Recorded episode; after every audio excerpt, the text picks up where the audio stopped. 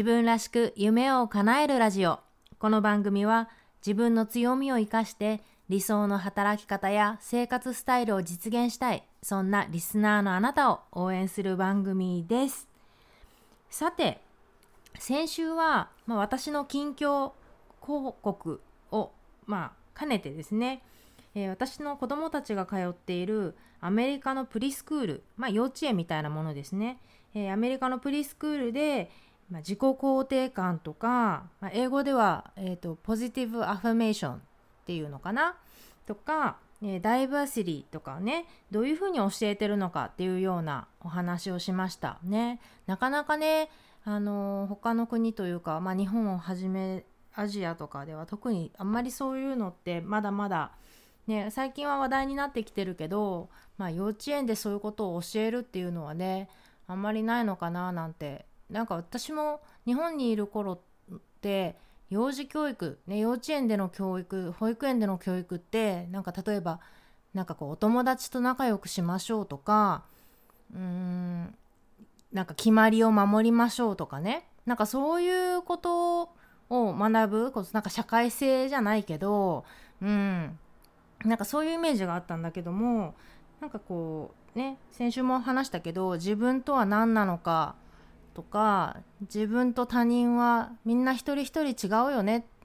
てで自分もいいところいいし他人もいいよねみたいなことを学んでるっていうのがねすごくあの面白いなって思ったのでお話をさせてもらってるのでもしまた聞いてない方は、えー、先週138話ぜひ聞いてみてください。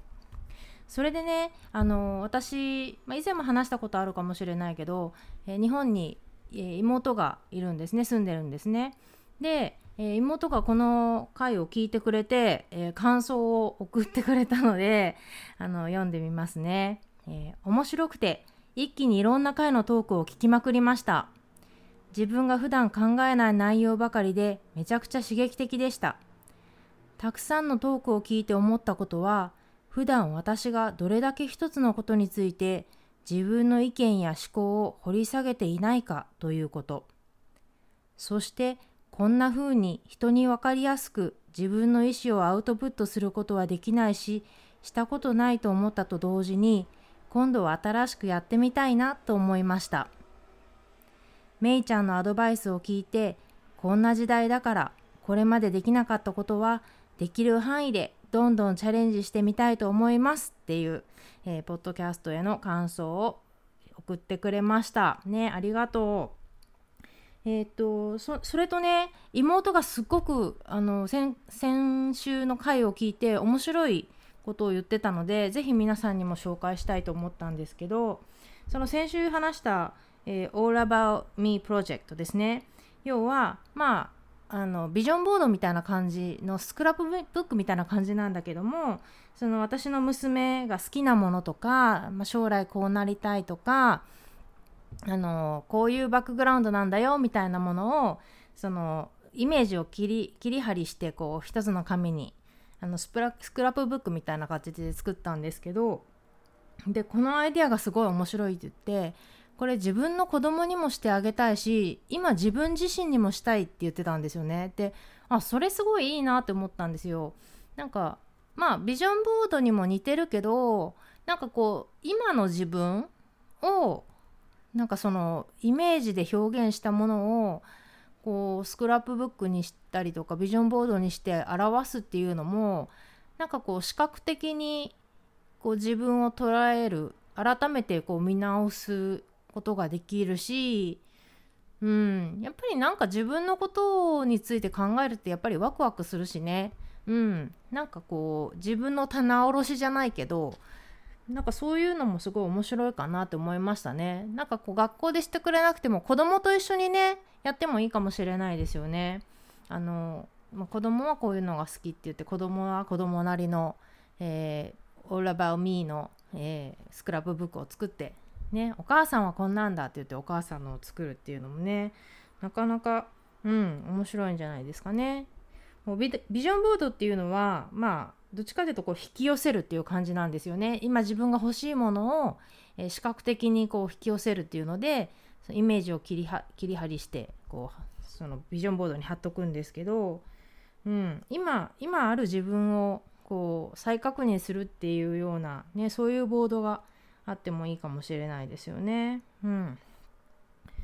えー、もしね興味があったらやってみてください。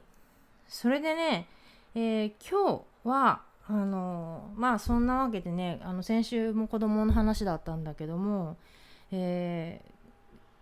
今日私、え今日私というかあの娘が、まあ、先週もちょっと言ったけど5歳になったんですね。ということは、えー、私も、えー、母親業母親業ねなんかこう保護者業を始めて、えーま、5年が経ちましたと。ねおめでとうございますって自分で。イエーイ、うん、でまああの週末にね、えー、大体あのアメリカってこの、えー、9月頭っていうのはレイバーデーという、えー、連休なんですよね。で大体この頃に生まれたんでレイバーってあの出産の意味もあるからねそれも兼ねてもうレイバーデーっていうのでね、えー、合わせて娘の誕生日も毎年お祝いするようにしてるんですけどでなんかまあ5歳ってねほんとだんだんなんかもう子供なんだけどもまあアメリカの子供特にねなんかやっぱりこうなんだろう大人びてるなとかって思うんですよね。やっぱりそういう教育とかも影響してるのかもしれないですよね。やっぱりこうなんかこう自立するとか自分とは何かみたいなねものをこう日頃こう考えながら生きてくるからなんか行動もすごい大人びててっていう感じなんですけどであのプレゼントをあげたりとかねケーキとか食べたりしてしたんですけどね週末でその時にねあの私があの娘にその娘が生まれた時の話をしてあげたんですよ。でこんな感じね最初こんな感じで話したんですよ。あのねってあの何々ちゃんがねあの生まれる日の前の日の夜にだいたい夜12時 ,12 時頃だったかな夜中にねもうお父さんはあの、ね、おねんねしてたんだけどあのお母さんなんか急にちょっとお腹が痛くなった感じがしてあ赤ちゃん生まれてくるかもしれないって思ったのって言って。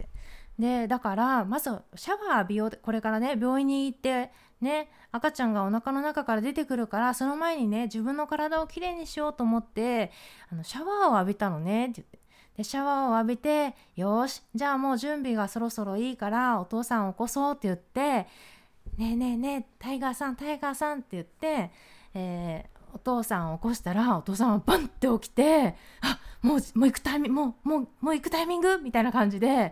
もうバッと起きてあの車の鍵はどこだみたいな風にね 慌ててたからあのうん慌てなくていいよでまだ大丈夫だよって言って、ね、荷物を忘れないようにねもうカバンに入れてた荷物を持ってで日本からねサポートに来てくれたグランマにえー、グランマじゃあ行ってきますって言ってお出かけね車に乗って病院まで行ったんだよって言って。でねそれからね9時間ぐらいしてね、えー、生まれたんだよって言って。そしてね生まれた時はねとか言ってうんああでこうでとか言ってそれからあの 3, 3日間ぐらい病院にいてそれからねお父さんが車からあの先生がね先生とか看護師さんが「もうお家に帰っていいですよ何にも問題ないですよ元気で大きい赤ちゃんでした」って言ったからあのお父さんがね車からあのカーシートを持ってきてくれたのねって言って。でそのカーシートになんとかちゃんをねこう入れたらまだすごくちっちゃくてねカーシートがすっごく大きく見えたんだよとか言ってね。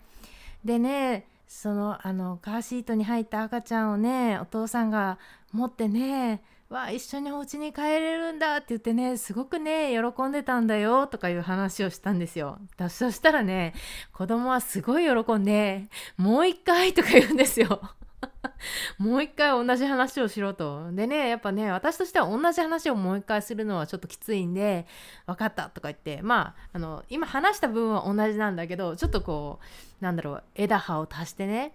うん、あのなんとかちゃんが生まれるね。ちょうど1週間ぐらい前にあのgrandma とじいじさんが来てくれてね。とか言って。そしてあの daddy と一緒にあのベッドを組み立てたりしたんだよとかベッドとかね stroller とかあの乳母車のことですね。 stroller とか組み立てたりしたんだよとかいう話とかね。あとあのなんとかちゃんのお洋服を今入れてる大きいタンスがあるでしょとか言って。あれもねまだその時はなくてね買いに行ってねあのじいじさんとお父さんと一緒に組み立てたんだよとか言ってそういう話とかもねそうそうするとやっぱり子供は喜びますよね、うん、やっぱり自分が大事にされてるんだとかね。なんかこう自分がすごいこうみんなが楽しみにしてる中で生まれてきたんだみたいなことをねあの感じられてよかったんじゃないかなと思いますね。うん、それでねえっとまあそんな5歳になった娘なんだけどなんだろう。あの日本語で言うなんだろう。歌遊びっていうのかな。手遊びっていうのかな。足遊び？なんかそういうこうこなんだろう公になってるかどうかわかんないんだけどなんかこう子供たち同士で遊ぶようななんかそういう歌遊びみたいなのがやっぱりアメリカにもあるみたいででなんかやっぱり知らない日本では知られてないような私も全然知らなかった子供からなんかこう子供を通して知るみたいなのがいっぱいあってね本当になんだろうアメリカで子育てをするってその幼児教育を、まあ、子供が受けてるんだけど自分も疑似体験してるっていう感じでね。なんか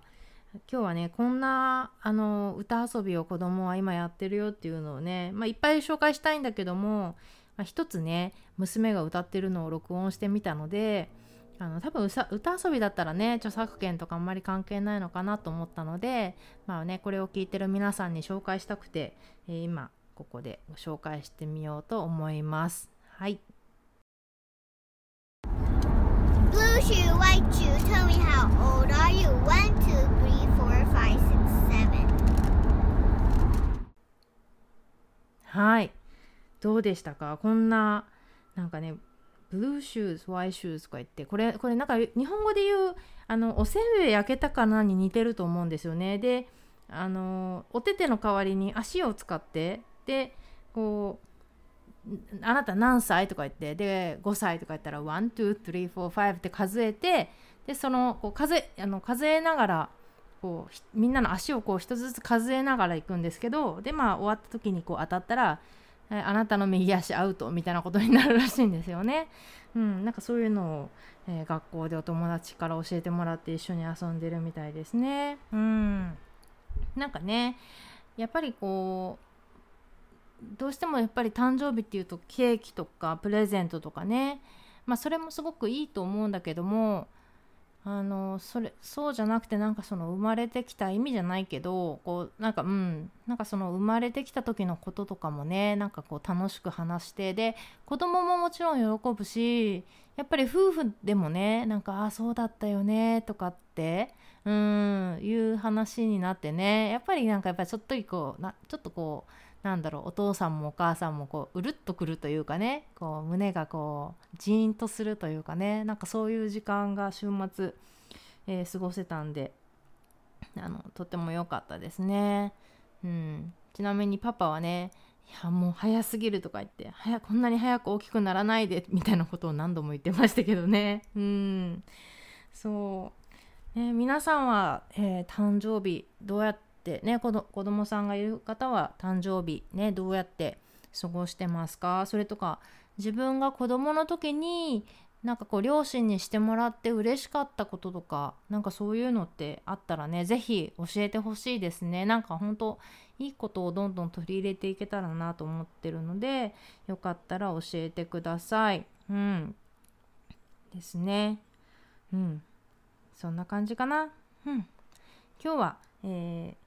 そんな感じでねちょっと子供の話と関連して、まあ、子供がどんな歌遊びをしているかとかね、えー、どうやって誕生日をお祝いしたかみたいな話をしてみました、えー、それではまた来週 Have a great day! Bye!